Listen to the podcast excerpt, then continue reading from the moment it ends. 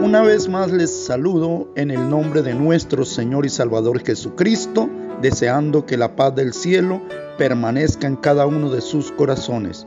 El pan del cielo para hoy vamos a tomarlo del Evangelio de San Juan capítulo 1 y el versículo 9 al 12 que dice, Aquella luz verdadera que alumbra a todo hombre venía a este mundo. En el mundo estaba y el mundo por él fue hecho, pero el mundo no le conoció. A lo suyo vino y los suyos no le recibieron, mas a todos los que le recibieron, a los que creen en su nombre, les dio potestad de ser hechos hijos de Dios. Amén.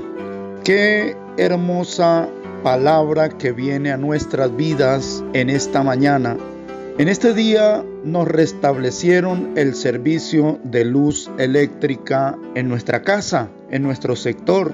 Y el cambio es grande porque sin luz eléctrica no se pueden hacer muchas cosas sin la energía eléctrica. Y estuvimos tres días pasando esta situación, pero ha sido una experiencia maravillosa, una experiencia en la cual podemos comparar también con la luz de Cristo en el mundo.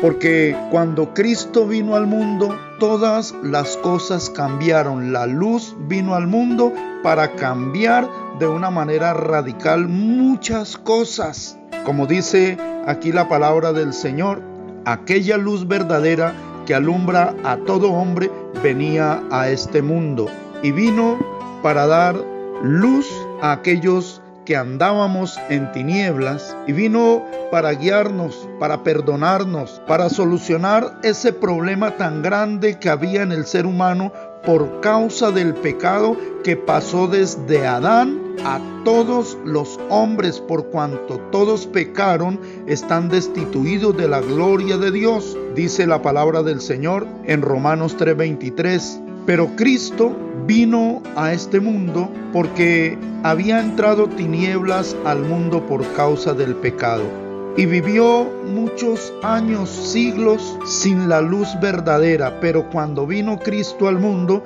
la luz verdadera que alumbra a todo hombre, vino al mundo para bendecir, para sanar, para liberar, para alumbrar, para guiar, para mostrarnos el camino que conduce al reino de los cielos. Por eso, mis amados, amemos mucho esa luz verdadera, nunca perdamos esa luz que es Cristo, busquémosle en todo tiempo y caminemos siempre en la luz para no tropezar, para no caer en el abismo y para ver con claridad el camino que conduce al reino de los cielos. Mis amados, que el Señor nos continúe bendiciendo rica, grande y poderosamente. Amén.